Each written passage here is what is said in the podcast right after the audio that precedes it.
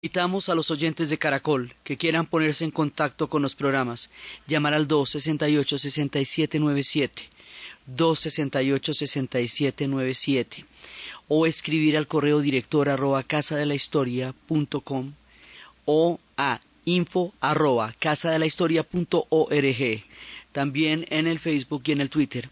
Hoy vamos a ver a Hungría antes y después de la invasión turca otomana.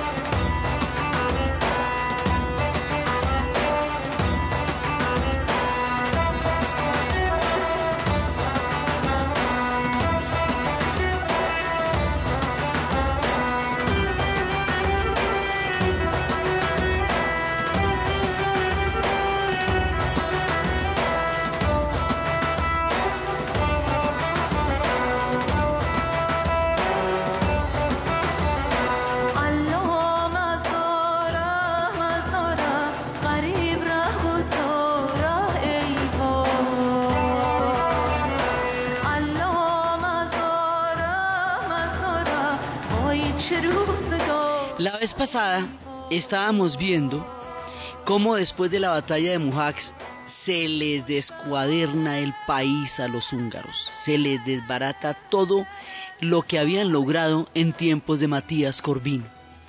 Y estábamos viendo que se habían enfrentado a Soleimán el Magnífico y a los turcos otomanos en su momento más tremendo. Y habíamos hablado de contar un poco acerca del imperio turco otomano, a lo largo de los relatos de la historia del mundo, hay un poco de gente que se nos va a aparecer una y otra vez, una y otra vez, una y otra vez. Se nos aparecen los mongoles en casi todas las historias. Y ahora hace rato que no tenemos una historia donde no aparezcan los turcos otomanos. Se nos aparecieron en Irán, en la serie pasada, llegaron los turcos otomanos, pues en la época de los sasánidas. Eso que estamos contando ahora corresponde a la época de los sasánidas en Irán porque es el mismo Soleimán el Magnífico en que él coge a los iraníes cuando estaban en decadencia, ya en el periodo de declive de, los sasánidas. Y, pero imagine, o sea, si estamos en Hungría y estamos en Irán y la vuelta la están haciendo los otomanos, calcule la vuelta que están haciendo tan grande. Entonces, siempre es bueno repasar, porque como vuelven y aparecen, siempre es bueno repasar que hay una serie de pueblos de la estepa, pueblos que vienen de origen uzbeco, cuando estábamos viendo la serie de Uzbekistán. Esos pueblos uzbecos alimentaron una corriente en el siglo X que se llamaban los turcos selyúcidas por Seljuk en la península de Anatolia. La península de Anatolia, o Asia Menor, o hoy el país de Turquía, tiene muchas capas de historia, una de las cuales es occidental y griega y bizantina, que fue la que tuvo durante toda la época de Grecia del Imperio Romano de Oriente, pero que después el Imperio Romano de Oriente se va a volver Bizancio, que es la fe ortodoxa, de donde van a salir los rusos ortodoxos, los griegos ortodoxos, chipriotas, eh, serbios, parte de la gente de nuestro relato es ortodoxa por el Imperio Bizantino, por un lado. Entonces eso eh, eh, ahí estaban ellos. Por otro lado, la expansión del Islam desde el momento de la dinastía de los Omeyas, después de que Mahoma huyó de la Meca Medina y se dividieron en los, en los sunitas y los chiitas, y los Omeyas van a ser los que, los que van a ganar, que son sunitas, y van a llegar hasta Constantinopla, y van a llegar a, digamos, durante mucho tiempo, los árabes y los cristianos ortodoxos de Constantinopla van a compartir la península de Anatolia.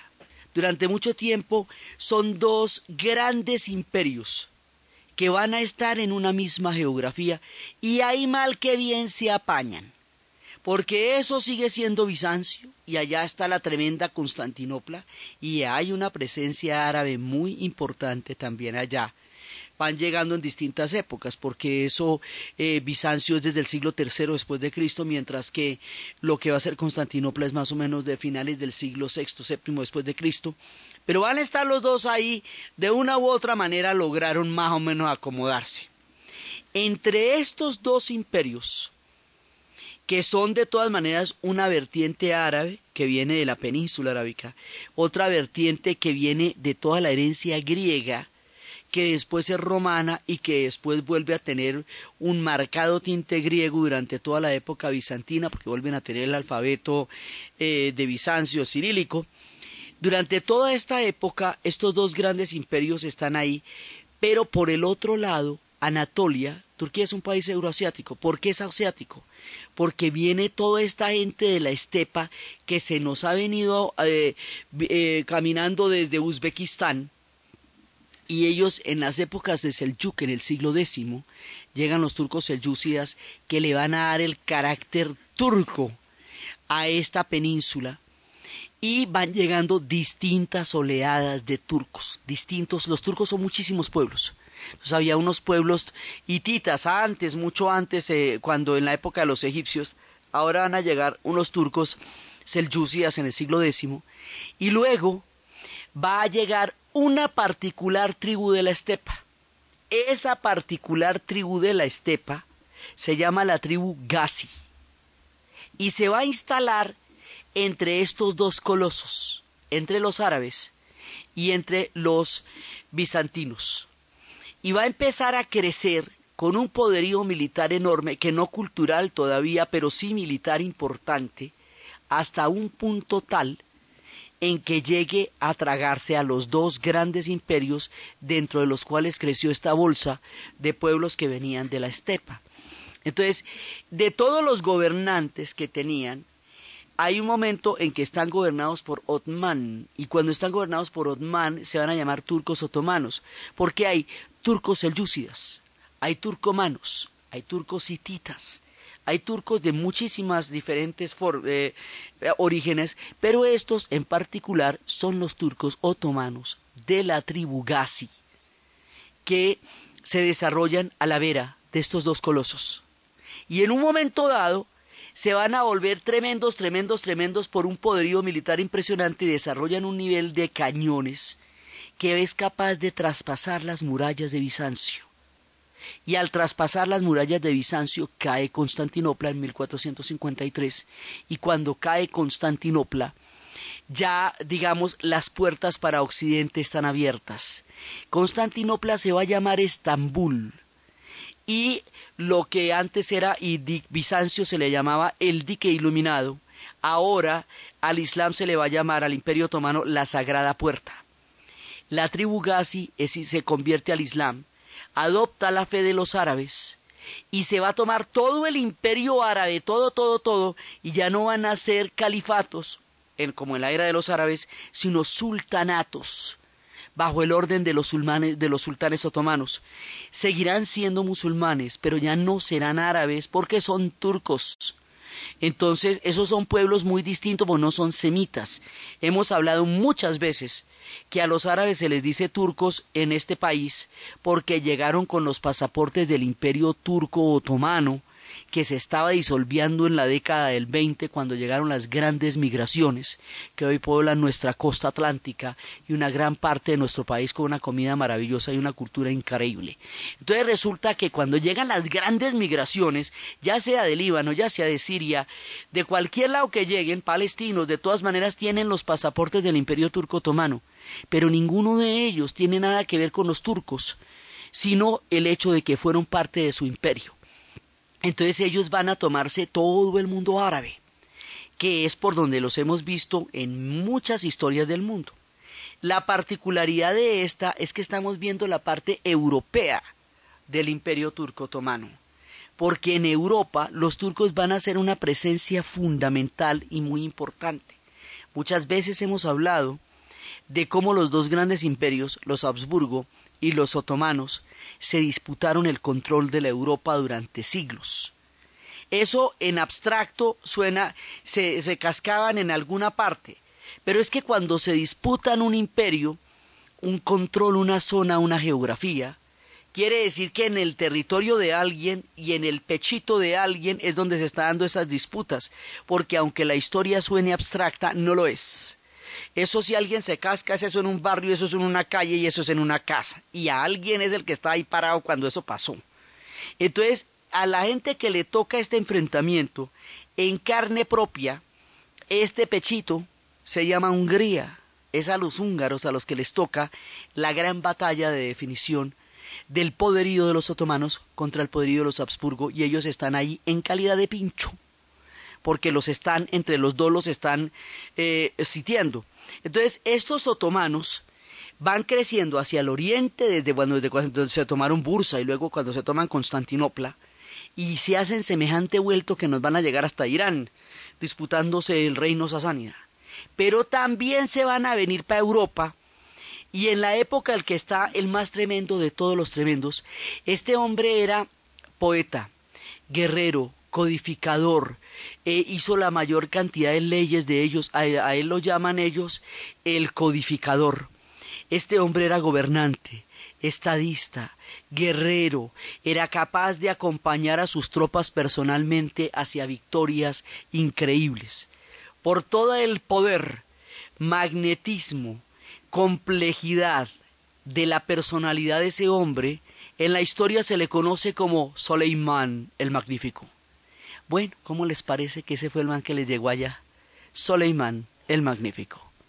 Y habíamos visto que en una hora y media acabó con todo el mundo en la batalla de Mujax.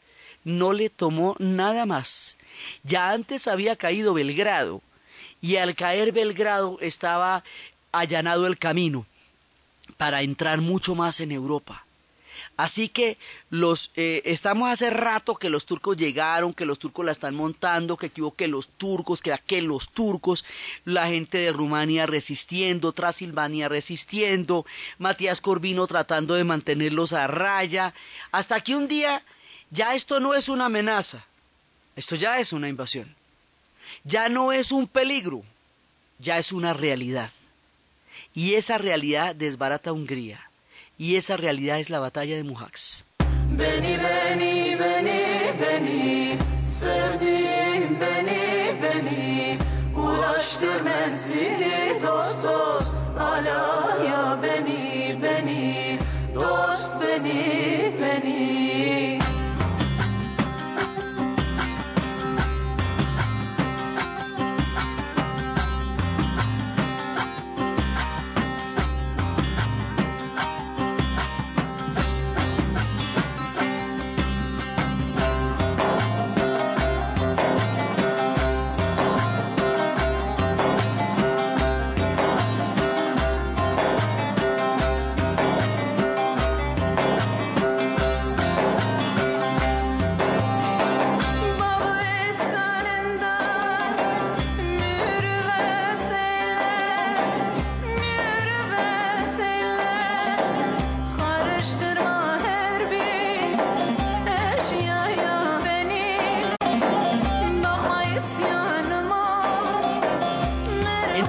Llegan a la batalla de Mujax y los derrotan en hora y media Soleimán el Magnífico, el propio, el tremendo, el más fantástico y sensacional. Mocho, ahí no hay nada que hacer. Y a partir de ese momento es cuando se le voltea la moneda y le toca el sol el oculto a los húngaros. Entonces los teníamos lo más de bonitos. En el programa pasado nos esmeramos para tenerlos todos titinos, para desarrollar una identidad histórica, para tenerlos convertidos en un gran reino, en un territorio amplísimo que cubría la Transilvania, que cubría Croacia. Eso estaba lo más de bonito en tiempos de Matías Corvino, pero habíamos visto que Matías Corvino no encuentra quien lo pueda heredar. Entonces aparecen los Yaguelones y Luis Yaguelón murió en la batalla de Mujax. Y al morir Luis Yaguelón en la batalla de Mujax, resulta que la hermana de Luis Yaguelón estaba casada con Fernando de Habsburgo. O sea, el cuñado era un Habsburgo. Por lo tanto, el cuñado aprovecha la oportunidad, la papaya que significa que haya muerto el Yaguelón, que era de la dinastía polaca, pero que estaba en este momento gobernando en Hungría, para echarle mano a Hungría. El plan de los Habsburgo, como en la época de Pinky y Cerebro, es el mismo. ¿Qué vamos a hacer esta noche? Lo mismo que siempre, Pinky, apoderarnos del mundo. Entonces, el plan de los Habsburgo es mandar sobre toda Europa. Y por eso era que tenían esa mano de hijos para darle a cada hijo un trono y cada vez que se viera una grietica, un pasillito por ahí, por las dinastías se metían, iban tomándose todos los tronos. Pues es eh, una de uno de los hijos de estas mujeres austriacas era María Antonieta, por ejemplo, que la fueron y la llevaron para allá más adelante en nuestro relato. Aquí todo el mundo es pariente de ellos. Entonces, aprovechando ese parentesco, que era el cuñado de Luis Jaguelón, y que Luis Jaguelón no tiene descendencia, Fernando primero se apodera, él es el tío de, de Felipe II, ese es el hermano de Carlos V, porque acuérdese que los Habsburgo a su vez están gobernando un territorio muy grande, muy grande, porque es toda la Europa y digamos, en la medida en que están aliados con los españoles, los españoles están en España y en toda América. Sí, eso sigue siendo Augsburgo, los Austrias, que llaman, que llaman en España, que les llaman los Austrias. ¿Sí? Y por el otro lado están los otomanos expandiéndose a diestra y siniestra, y estos dos gigantes se van a enfrentar por el poderío de Europa sobre la niña Hungría, que es de las que está, desde donde estamos haciendo el relato. Nuestra oficina de prensa queda en Buda. Y entonces, pues ahí van a llegar los unos y los otros. Entonces, esto es como la despedazan y cada uno se queda con un buen pedazo.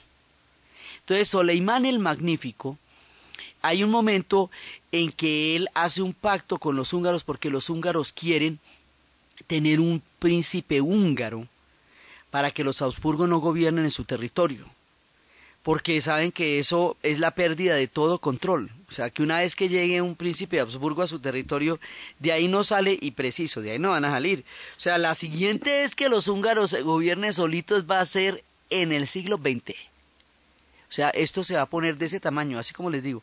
Ellos saben a quiénes se están enfrentando. Entonces, el tema con los Habsburgo es que ellos después dicen que que ellos quieren que un príncipe de ellos sea el que los vaya a gobernar. Pero pues hay que, hay que hacer un tipo de, de alianza o de negociación con los Habsburgo porque ellos de todas maneras sí se tomaron ese poder después de la batalla de, de. Entonces hay un momento en que a nombre de Juan, eh, eh, del príncipe húngaro, le dicen a Soleimán que apoye. Hay un territorio que ya está tomado por los húngaros, ahí no estamos discutiendo. En el territorio que está tomado por los austriacos, donde el tema está, está todavía por veremos. Entonces le dicen que, que apoye al príncipe húngaro para que por lo menos en alguna parte haya un príncipe húngaro, me ha hecho del abogado el sombrero y el sombrero la cinta. Entonces van y le piden apoyo a Soleimán. Pero al mismo tiempo hay un tratado secreto en el cual Fernando y Juan se ponen de acuerdo a espaldas de Soleimán, en donde eh, Juan le dice a Fernando, pues Fernando y Juan dicen, suba usted Fernando y luego me da la corona a mí. Entonces digamos que se van a alternar la corona, como en el Frente Nacional, que se alternan la corona.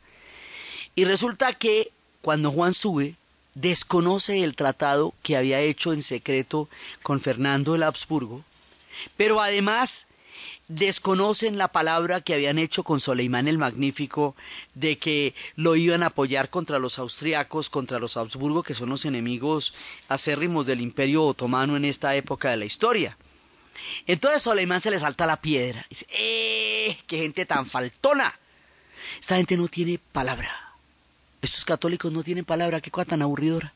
Mire, me hicieron conejo a mí y se hicieron conejo entre ellos. O sea, a mí me prometen una cosa y no me la cumplen y ellos dos se ponen a hacerse promesas que tampoco se van a cumplir entre ellos. Yo no puedo confiar en esta gente. Entonces, ¿sabe qué? Con todo. Y se les vienen los otomanos ahí sí, mejor dicho, y lo que hubiera podido ser una negociación de principado o alguna cosa, se pierde esa oportunidad porque más bien, ¿se sabe qué voy a hacer yo? Más bien les voy a nombrar un príncipe otomano para que los gobierne y verá cómo se les acaba la pendejada con un príncipe otomano. Un poco parecido, digamos, en cierta manera, a lo que pasó en la época de Napoleón. Había una disputa entre Fernando VII y entre Carlos el Padre, y cada uno impugnaba al otro, Y Napoleón llegó y los metió a los dos a la cárcel y puso a su hermano José Bonaparte a gobernar. Entonces aquí este tipo llega y dice, bueno, ni para el uno ni para el otro. Este pedazo lo gobierna un príncipe otomano y a ver cómo le queda el ojito. Entonces, una parte de Hungría va a quedar bajo el imperio turco otomano, gobernado por un príncipe otomano. Otra parte de Hungría va a quedar bajo los Habsburgo, que de todas maneras se pierde mucho, pero sigue manteniendo la corona ahí, finalmente la va a mantener también Fernando, Fernando I de Habsburgo, y otra parte de Hungría va a lograr negociar una autonomía a costa de una carga de impuestos muy alta, pero que le permite mantener una soberanía que ya no tiene ninguna otra parte de la nación. Los que tienen que mantener esa soberanía, que ya no tiene ninguna parte de la nación, se llaman Transilvania, que se va a convertir en un principado. El principado de Transilvania era húngaro, y eso tiene cultura húngara que eso después vamos a ver que después le va a tocar a los rumanos, pero en ese momento le toca a los húngaros. Entonces ellos van a, a tener una negociación que les permita la autonomía y al permitirle la autonomía se salvan de esta repartición entre los otomanos y los Habsburgo a punta de impuestos, lo que permite que Transilvania florezca y se vuelva un principado importante y logre tener una, una mejor época cuando ya el Principado del Grado ha caído, cuando ya ha caído Hungría, cuando ya ha caído todo, ellos siguen siendo chéveres, digamos, teniendo una buena oportunidad. Allá hay mucha población rumana, mucha, y con el tiempo va a ser mucha más. Y los rumanos tienen una identidad histórica muy particular porque ellos no son eslavos, están completamente rodeados, de ellos se declaran una isla latina en un mundo eslavo y ellos más bien se han unido es con los hermanos, porque sienten que sus enemigos, igual que los enemigos de los hermanos, son los eslavos, y porque los hermanos son los que le van a traducir a ellos eh, la Biblia al rumano, que es un idioma que tiene muchísimo que ver con el antiguo latín y que es una lengua romance. Por eso cuando uno está por allá le va bien si habla una lengua romance. Estos rumanos que están apareciendo en nuestro relato van a disputarse más adelante la Transilvania, que hasta ahora ha sido una región completamente húngara, pero que por ahora tiene una gran población rumana y empieza a desarrollar una autonomía que hace que esta región tenga digamos como su propia su propia identidad histórica entre húngaros y rumanos.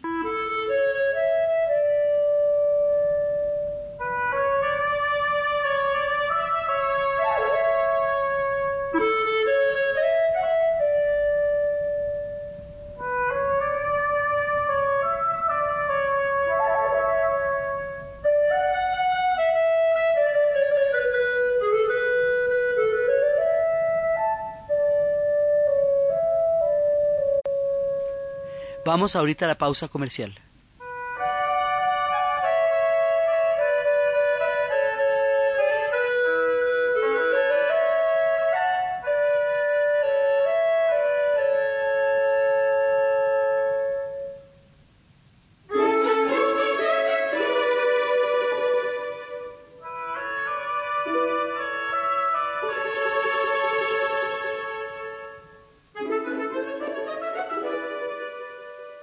Esta es la hora en Caracol Radio.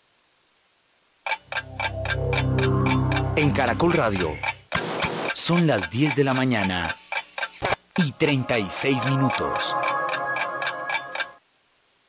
Pax, Pax, aliviar un Pax. Congestionado, bien maluco, la cabeza se me explota, necesito mejorar ya. Pax, Pax alivian un par. Tratamiento sintomático de resfriado común es un medicamento. No de su consumo. Leer indicaciones y contraindicaciones. Si los síntomas persisten, consulta a su médico. Registro sanitario INVIMA 2009 M000970. Disfruta tu vida libre de drogas. Cultiva alegría, emociones, ganas, esperanzas, sueños, futuro y paz. Porque cultivar, procesar, distribuir y traficar drogas es la cadena que debemos romper. Colombia, territorio libre de drogas. Una campaña del Ministerio del Interior y de Justicia y la Dirección Nacional de Estupefacientes. ¿Y usted? ¿Cómo durmió anoche? Comodísimo. Colchones comodísimos para dormir profundamente. Llegó el momento de adquirir vivienda nueva con leasing habitacional. Tasas de interés desde el 3.80% más VR efectivo anual con la cobertura en tasa que el gobierno nacional ofrece durante los primeros siete años de su leasing y la vivienda le otorga el mismo beneficio hasta por ocho años más. Acérquese a cualquiera de nuestras oficinas a nivel nacional y pregunte también por las tasas de crédito de vivienda. Da vivienda. Sujeto a condiciones de la cobertura y políticas de crédito del banco. Vigilado Superintendencia Financiera de Colombia. En Surenvíos entendemos que lo que caracteriza a un buen colombiano es su espíritu emprendedor, solidaridad y esfuerzo, y sobre todo el buen trato y la amabilidad. Por eso en Surenvíos nos sentimos orgullosos de ser colombianos y de servir, transportando sus mercancías, sobres y encomiendas. Contáctenos en www.surenvíos.com.co o en la línea gratuita nacional 018 180 777. llegamos primero. En su concesionario Ferauto Renault conozca los últimos lanzamientos del 2013. Automóviles con tecnología de Fórmula 1. Nuevas versiones en Fluence, Coleo, Sandero, Clio y Twingo. Renault Ferautos. Lo esperamos. Ferautos Renault, Duitama y Sogamoso. fiel de siempre. Camisas y pantalones Monarca hacen la diferencia con diseños actuales, sport y clásicos. Monarca, un estilo creado para quienes conocen de ropa con distinción en cada prenda. Camisas y pantalones Monarca visten a Colombia desde Ibagué.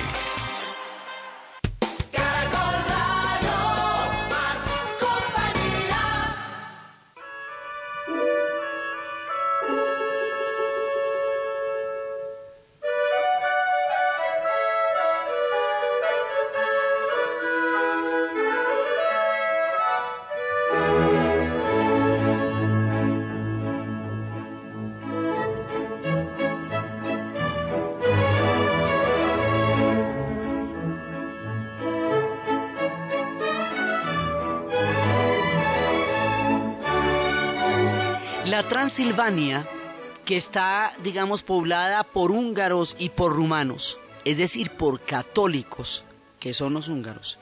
Pero es que los rumanos, algunos son protestantes por esta muy profunda relación con los hermanos. La relación entre los rumanos y los hermanos va a ser tan poderosa que más adelante vemos que las dos guerras mundiales van a pelear juntos. Hay un sitio en el centro de Rumania que se llama la Hermannstalt, con una ciudad hermosísima, divina, que se llama Sibiu. Y allí es que los hermanos llegaron allá con la imprenta y lograron resolver un problema lingüístico que para los rumanos es de primer orden, y es que ellos tuvieran su Biblia en el idioma de rumano y no en el idioma eslavo, porque las Biblias estaban en el idioma eslavo. Entonces, como ahí confluyen los ortodoxos y confluyen los, eh, los protestantes por toda la cercanía germana y confluyen los católicos por el tema húngaro transilvano, la Transilvania va a ser una cosa muy importante que le va a dar la oportunidad de llegar a ser un reino floreciente. Y es que en 1571 la Asamblea Nacional promulga una ley que hace el derecho a la libre expresión religiosa, la libertad de cultos. Quiere decir que los católicos, los calvinistas, los evangélicos, los unitarios, todos podían estar frescos en la Transilvania. Por eso hay zonas allá en Rumania, en la Transilvania, donde usted ve en una misma esquina una iglesia protestante, una iglesia católica y una iglesia ortodoxa en una misma cuadra. Y esto era una idea brillante en el momento en que Europa se desangraba en las guerras religiosas por el tema de la reforma. Se volvió una isla de tolerancia en el momento más intolerante de Europa durante la reforma. Y eso le dio el progreso. La tolerancia trae progreso porque hace que pueblos libres con espíritus diferentes puedan coexistir de una manera armónica y eso es lo que logra la Transilvania. Entonces la Transilvania no va a participar de toda esta, de, de, de, toda esta mala fortuna que le estaba pasando por el lado de los, eh, de los otomanos y por el lado de los austriacos a los húngaros, porque ella va a tener su propio parche. Y esta Transilvania, que va a ser un principado, después en el siglo XX, en 1919, se la van a dar a Rumanía.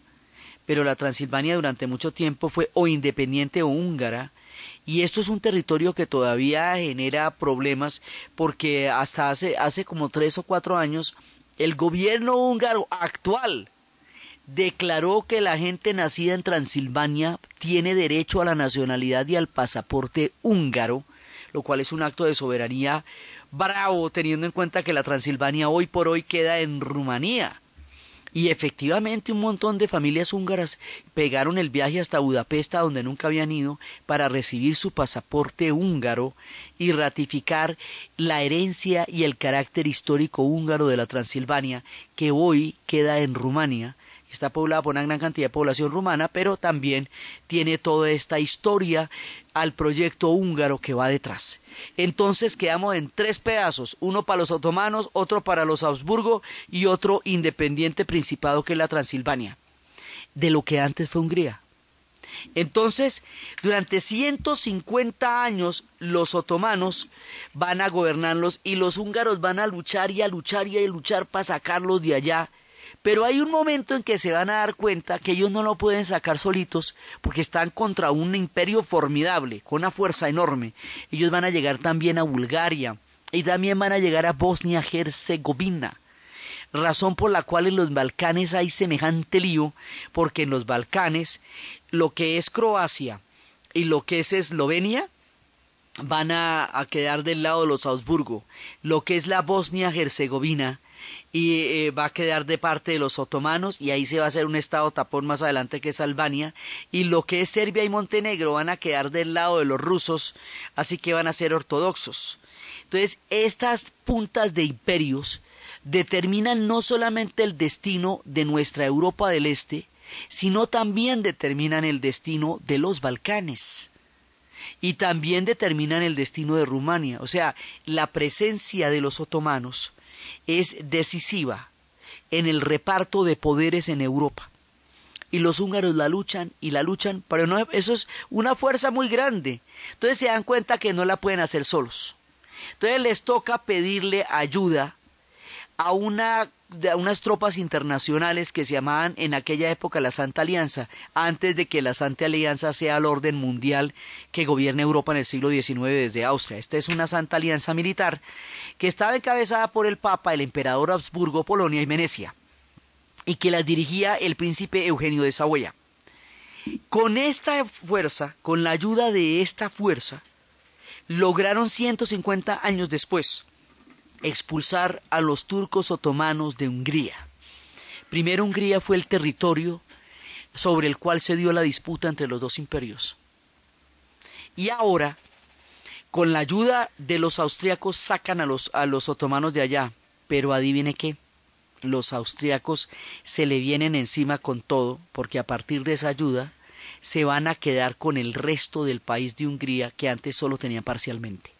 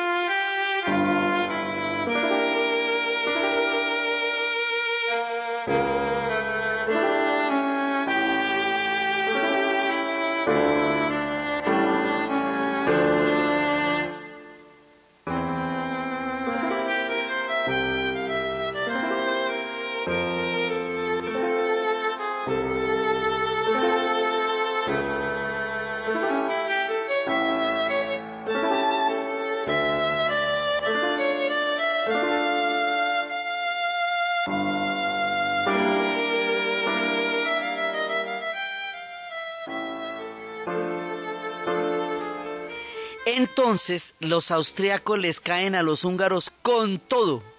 Liberan Buda, sí. Sacan a los turcos otomanos, sí, pero se quedan con todo el territorio. Y el emperador Habsburgo empieza a manejar los territorios liberados del país como si fueran provincias conquistadas.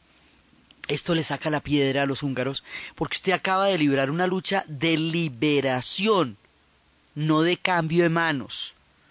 O sea, eh, porque es que vendí la lora por no cargarla, ¿me entiendes? Sacamos a los turcos otomanos, necesito que me apoyen porque no puedo sacarlos solos, pero no es para que usted se quede conmigo, sino para que me ayude y se vaya. Y los Augsburgo que no dan puntadas sin dedal, porque hasta ahora lo que hemos visto es una sagacidad y una audacia imperial increíble, pues ellos sencillamente se, se van a montar sobre Turquía y empiezan a tratarlos como vasallos. Y los húngaros no son vasallos, pero faltaba más. Entonces esto le va a dar a los húngaros una bronca, una bronca, la cosa más miedosa, y van a empezar a como a pellizcarse, a decir, bebé, vos, vos te. Aquí llegaron los turcos, y ahora llegaron los austríacos, ¿y qué pasó con los húngaros? ¿Qué fue de nosotros? Y esto los va a llevar al momento del despertar de la conciencia nacional.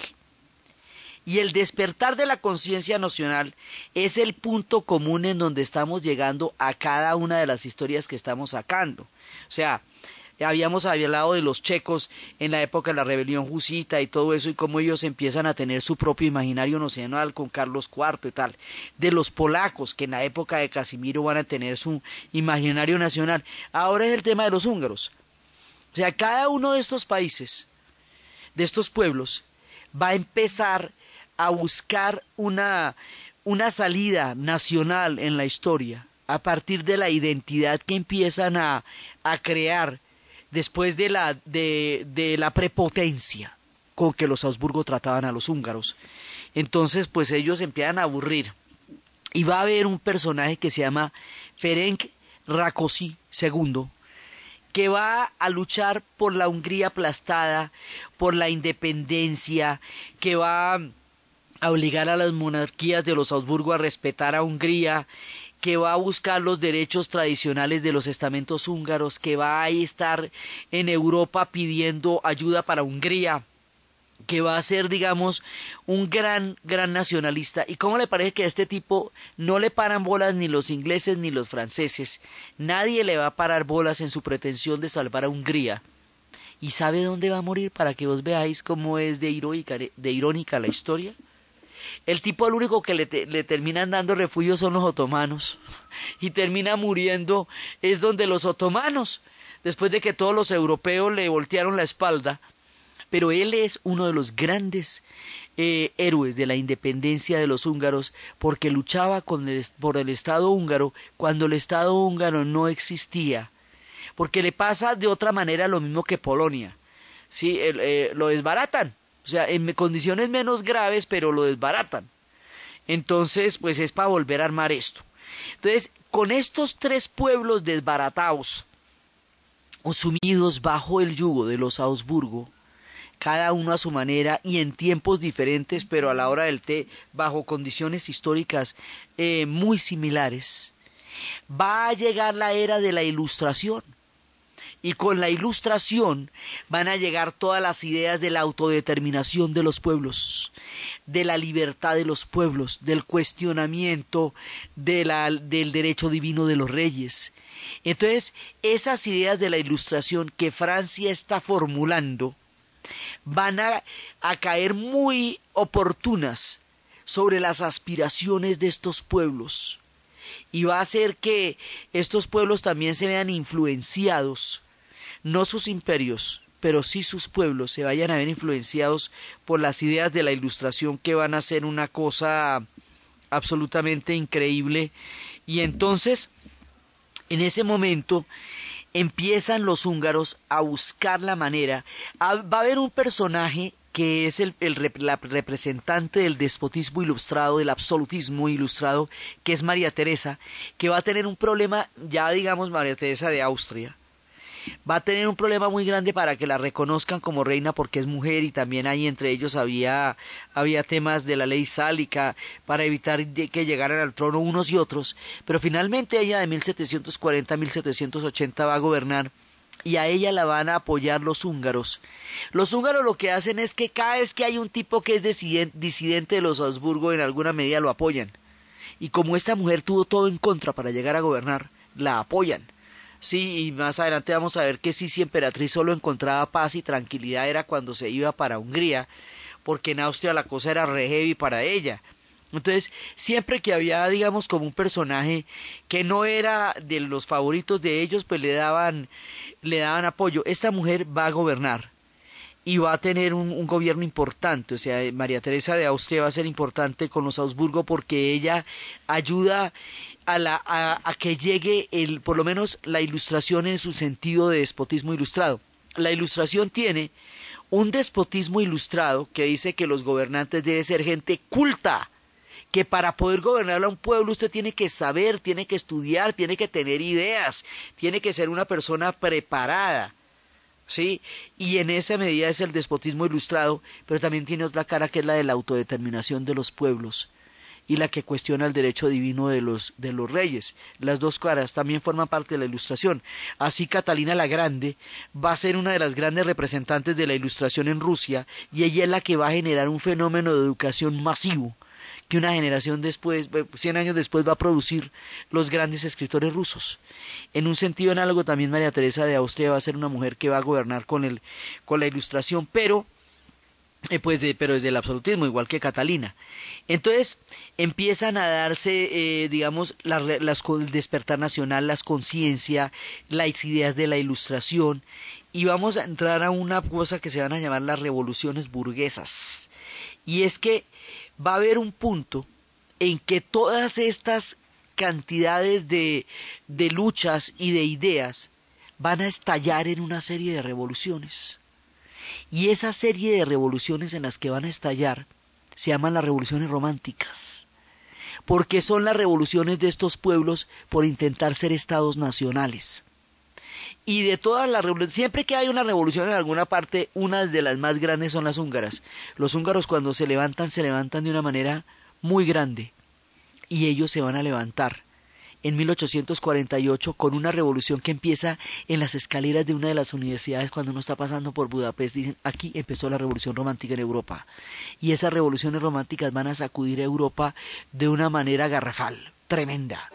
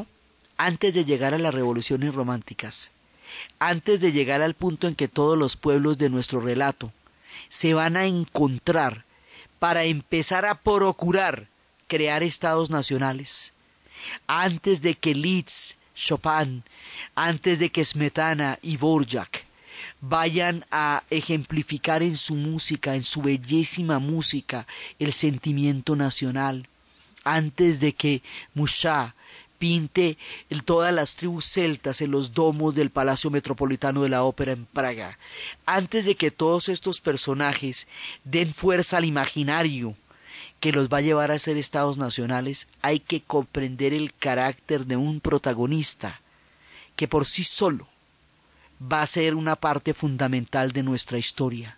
El protagonista se va a llamar el siglo XIX, porque en el siglo XIX pasa todo, en la era napoleónica, eso todo.